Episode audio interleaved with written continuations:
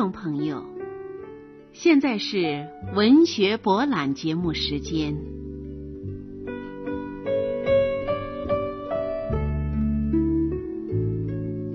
静静的顿河是前苏联著名作家肖洛霍夫的长篇代表作，共分四部，曾获一九四一年度斯大林奖金。小说描绘一九一二年至一九二二年间两次革命和两次战争中重大历史事件和顿河哥萨克在这十年中的动荡生活，广泛的反映了哥萨克独特的风土人情、各个阶层的变化所走的曲折道路，以及卷入历史事件强大漩涡中的主人公格里高里的悲剧命运。格里高里是个中农哥萨克，勇敢顽强，热爱劳动，热爱自由，忠于爱情。他在革命与战争中，从一个营垒投入另一个营垒，反复寻求所谓正确道路。他不仅在历史的歧路上徘徊，而且沦落为匪，直到最后才逃出匪帮，回到已建立了苏维埃政权的家乡。下面，请听众朋友欣赏由黄帝所写的前苏联著名作家肖洛霍夫的小说《静静的顿河》，朗诵：燕姬轩。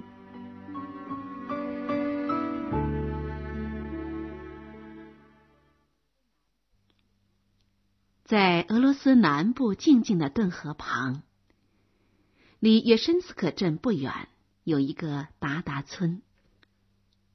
村上三百来户人家，绝大多数都是哥萨克。马列霍夫潘特莱家的院子就坐落在村庄的尽头。牲口院子的小门正对着北方的顿河，堤岸上面散布着一堆一堆的珍珠母般的贝壳。顿河的急流被风吹起，蓝色的波纹慢慢的翻滚着。潘泰莱是一个哥萨克和土耳其女人的儿子，他娶了个哥萨克姑娘为妻，从此土耳其和哥萨克的血统交流在一起，形成了高鼻子的出奇美丽的哥萨克麦列霍夫家族，人们都叫他们土耳其人。潘泰莱的大儿子彼得罗已经娶了亲，小儿子格里高里生着一只下垂的鹰鼻子，稍稍有点斜的眼眶里嵌着一对发蓝的热情的眼睛。他有些驼背，笑的时候表情粗野。妹妹杜尼亚西加是个长胳膊大眼睛的姑娘。加上彼得罗的妻子塔利亚和一个小孩子，这就是马列霍夫家的全部成员了。哥萨克有个传统，每当农闲，成年男子都要集中军训。这一天，村子里有三十个哥萨克去参加五月的入营，彼得罗也在里面。格里高利骑着哥哥的马去河边饮水。一个挑着水桶的女人正从山坡上走下来。嘿，你这个疯鬼，差一点叫马踩着我！好好，你街坊别骂了，等割起庄稼来，你还会来求我呢。格里高里哈哈大笑着，哈哈哈哈哈！怎么，你的接盘要走了吗？要走了又怎么样？嗯，大概你要守活寡了吧？大概是要这样子了。阿克西尼亚凌厉的挤满了两桶水，把扁担放到肩膀上。她披在脖子上的毛茸茸的小发卷颤动着，掖在裙子里面的粉红色上衣平平整整的包裹着笔挺的脊背和肌肉丰满的肩膀。格里高里对他的每一个动作都看得清清楚楚。回到家，彼得罗正在跟家里人告别。格里高里看见斯切潘也预备上路了。阿克西尼亚牵过马来，斯切潘微笑着亲着妻子，但阿克西尼亚却摇了摇脑袋。阿克西尼亚十七岁的时候嫁给了死切潘。出嫁的前一年，她的父亲强奸了她。吃过喜酒后的第二天，婆婆说：“嗯，娶你来不是让你享福的。我老了，挤牛奶和做饭的事都交给你了。”也就在这一天，色切盼在仓房里有计划的把妻子打了一顿。一年半以后，她婆婆死了。她生的一个孩子没有活到周岁，也死了。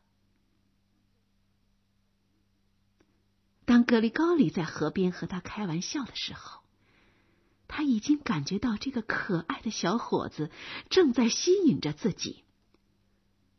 从圣灵降临节那一天起，开始割草了。麦利霍夫家的一块草地在很远的红土崖旁边，全家坐马车到那儿割草。格里高里用镰刀割着草，但是他的眼睛找到了那一条绣着花边的白围裙。阿克西尼亚在他的脑海里简直退不下去。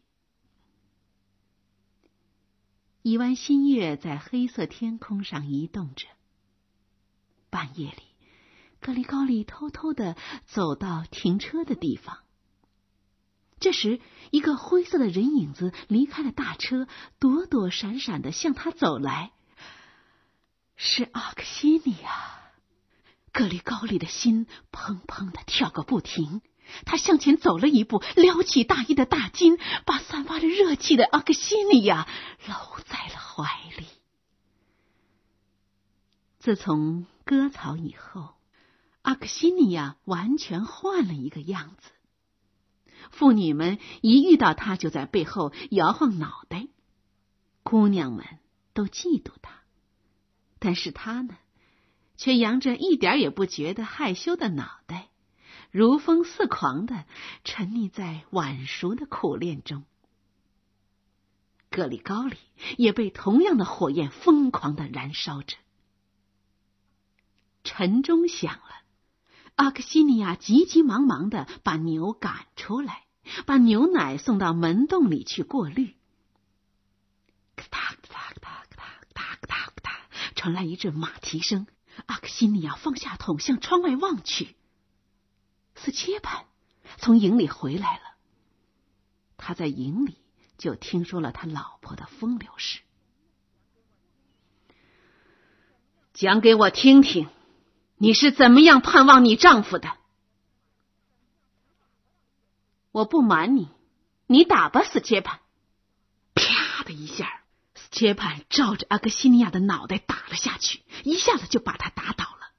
阿克西尼亚稍微躺了一会儿，喘了喘气，就又站起身来，一阵风似的跑到隔开他们家和格里高利家的一道篱笆旁边。斯切潘追了上他。把他摁在地上，挥动着拳头。这时候，格里高里看见了，像马一样的跳过篱笆，朝斯基班打去。哥哥彼得罗也跑过来帮助格里高里，三个人打得不可开交。达达村的首富要数米伦科尔许诺夫家，他的儿子米奇卡是格里高里最要好的朋友。米奇卡的妹妹娜塔莉亚长得很漂亮，而且性格恬静。自从格里高利的情史传播开以后，父亲潘达莱就一心一意的要为他娶亲。他请媒婆去米伦家求亲，米伦自是家资殷实，表示不忍。可是娜塔莉亚却执意要嫁给格里高里，父母无奈，只得应允。就在第一圣祭节时，举行了隆重的婚礼。格里高里眼望着娜塔莉亚，心里却想起了阿克西尼亚，感到心上好像长了一根刺。开始，他以为在新婚的纵情生活中，这种创伤可以长好。然而，这根刺在心上生了根，一想起来就使他痛苦。阿克西尼亚每次遇见他，总是激动的笑着，讲出几句像黏泥一样的话。嗨，格里高里，你和新媳妇的日子一定过得很亲热吧？呃，我们过的。格里高利总是迟迟疑疑、支支吾吾的回答。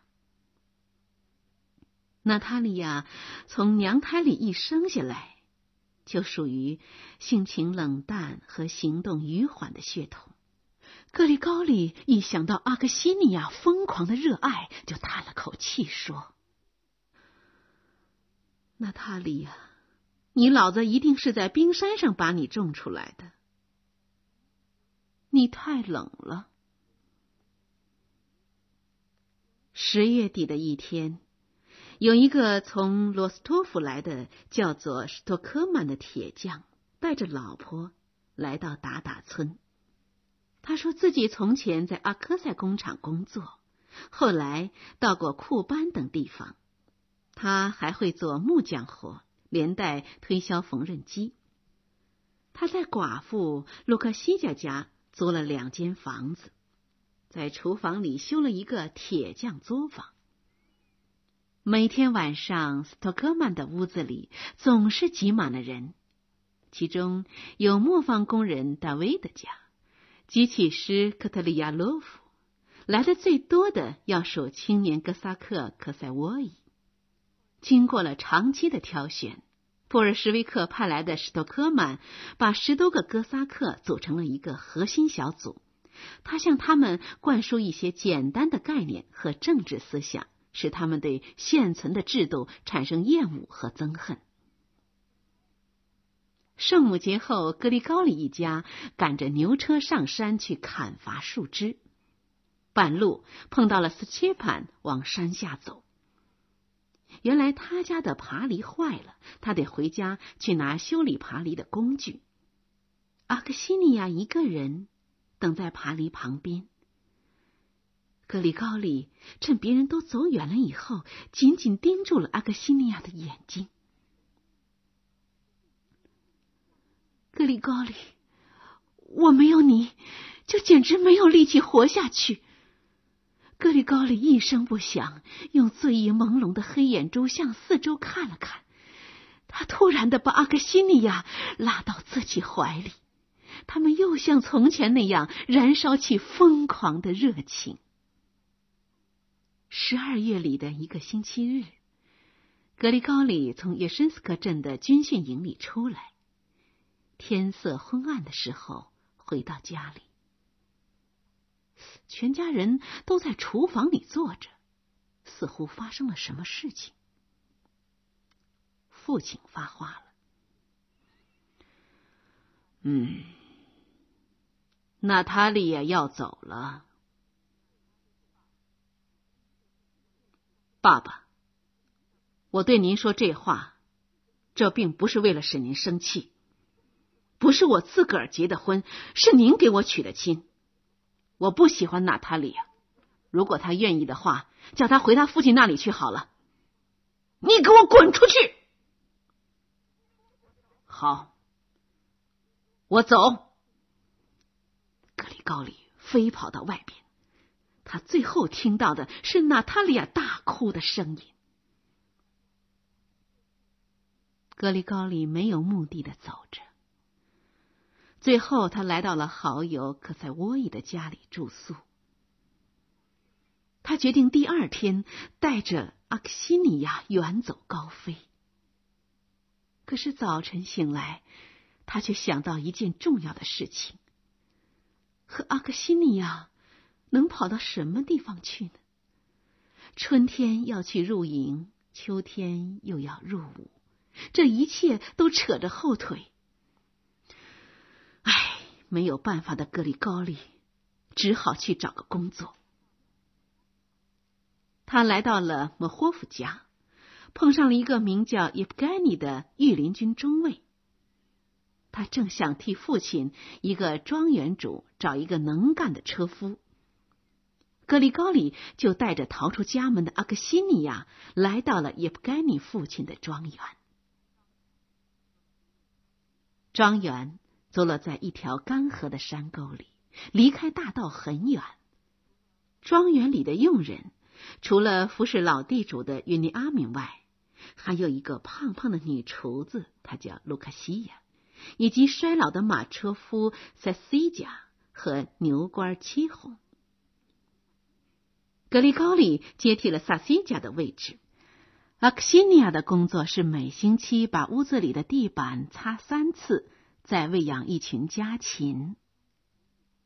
他们刚到庄园的头几天，常到少东家叶普盖尼那里去。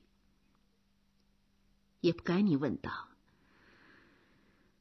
你不怕阿克西尼亚的丈夫会把她抢回去吗？”他不要她了，不会来抢的。中尉若有所思的微笑着说：“阿克西尼亚是个漂亮的娘们儿。”格里高里出走以后，娜塔莉亚也回到了娘家。不过，她总觉得格里高里会回到他身边来，她诚心诚意的盼望着。复活节前。他瞒着家里人，给格里高里寄去了一封信，问他是永远离开了他呢，还是能回心转意。格里高里使他大大失望。他只在一小片包糖的蓝纸上写了几个潦草的大字：“你一个人过下去吧，格里高里。”复活节到了，娜塔莉亚换好衣裳，到教堂里去做祷告。他走进教堂的院子，一群青年人挡住了他的路。他听见他们在说：“嘿，我说你是谁呀？你猜到了吗？是你猜到了吧？这是娜塔莉亚，格里高利的老婆。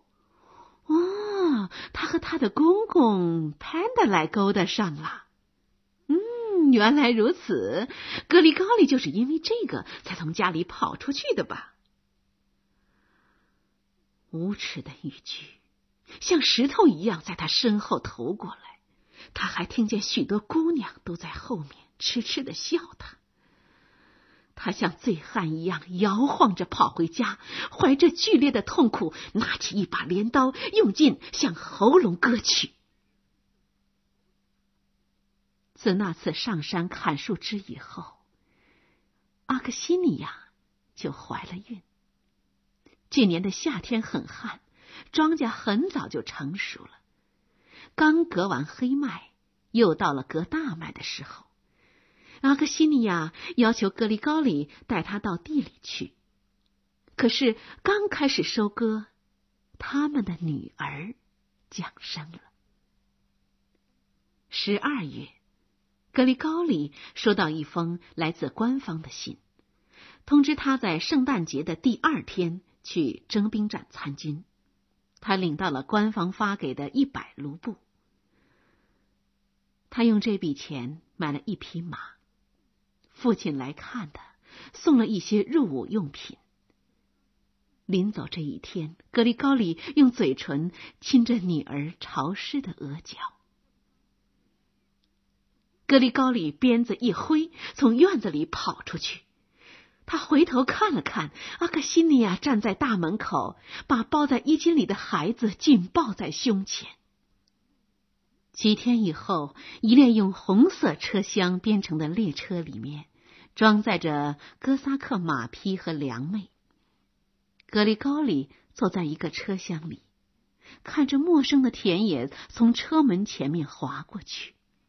远方的树林子里，就像黄昏的星星一样，越来越远。一九一四年的三月，娜塔莉亚回到公婆家来了。她是经过长期的动摇以后才来的。她的脖子变歪了，人也瘦了许多。第二天，公公就强迫女儿杜尼亚西加依照自己的指示，给格里高里写了一封信，要他不要忘了自己的妻子。娜塔莉亚盼望丈夫回家的希望一天比一天增长。每天黄昏，村中的游戏场上充满歌声以及手风琴伴奏的舞蹈声。娜塔莉亚不到那儿去玩，只喜欢听多尼亚西加讲一些天真无邪的故事。多涅西加已经长成一个身材匀称的美丽姑娘。她从游戏场回来，就把自己的秘密讲给嫂嫂听。可塞沃伊昨天和我坐了一晚上，他说我真像一朵蓝色的小花。有一天，镇警察局长和一个侦查员，一个穿着制服的矮子军官来到达达村，搜查了铁匠史托科曼的家，说他是布尔什维克。到这儿来说，他是为了在哥萨克中间进行分化工作，想把他们从政府手里争取过去。第二天早晨，他们带走了他。又过了几天。黄色太阳的暑热笼罩了草原，全村的人都开始割黑麦。突然，哥萨克从四面八方踏着刚割倒的麦堆向村子里跑去。转眼，广场上挤满了灰色的人群，在各种不同的人群中，只传递着一句话：“动员！”一个不很年轻的漂亮的哥萨克激动的说着。咱们管不了他们的事，叫他们打吧。咱们的粮食还没有收完呢。喂，是把奥地利的皇帝打死了吗？是把他的王位继承人打死了。过了四天，许多红色的车厢装着成团的哥萨克和成连的炮兵向俄奥边境开去。彼得罗也在其中。他干活粘在脸上的污垢还没有洗掉，只有死切板。从听到发生战争的那个时候起，他就眉开眼笑起来。普遍的慌乱和别人的痛苦减轻了他的痛苦。六月底，格里高利的那个团刚举行完长期大演习，突然号兵吹起警号来，随后他们就出发了。部队顺着偏僻的小路走，格里高里突然听到从远方燕麦地里传过来的沉重的轰隆声，接着绵密的大炮声像电流一般从连队的上面掠过。他感到了逼近战争的死亡气息，炮声中还夹杂着步枪的齐射声，格里高利的神经越来越紧张。连队中午的时候穿过了边境，连队呈伞兵线前进。第一颗子弹嗖嗖的响着从高空飞过，乱飞的子弹声音逼着格里高里把脑袋埋在马背上，几个哥萨克连人带马倒了下去，奥地利人都往城郊的街道上跑去。他也沿街飞奔起来。一个奥地利兵士连步枪都丢掉了，吓得昏头昏脑，摇摇晃晃的顺着花园的铁栅栏跑着。格里高里追上了他，他被周围的疯狂热情燃烧着，举起马刀砍进那个人的太阳穴，一下子就把头盖骨劈成了两半。格里高里的头昏昏沉沉的，像铅一样沉重。他半天也抬不起那只沉重的脚。